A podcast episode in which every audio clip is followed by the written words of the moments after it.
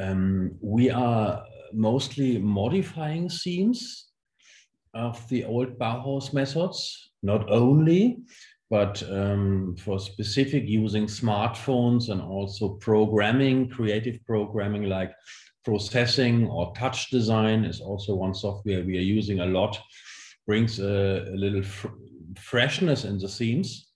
And you can make also changings in the systems of the of the um, manifest and of the theory of the Bauhaus.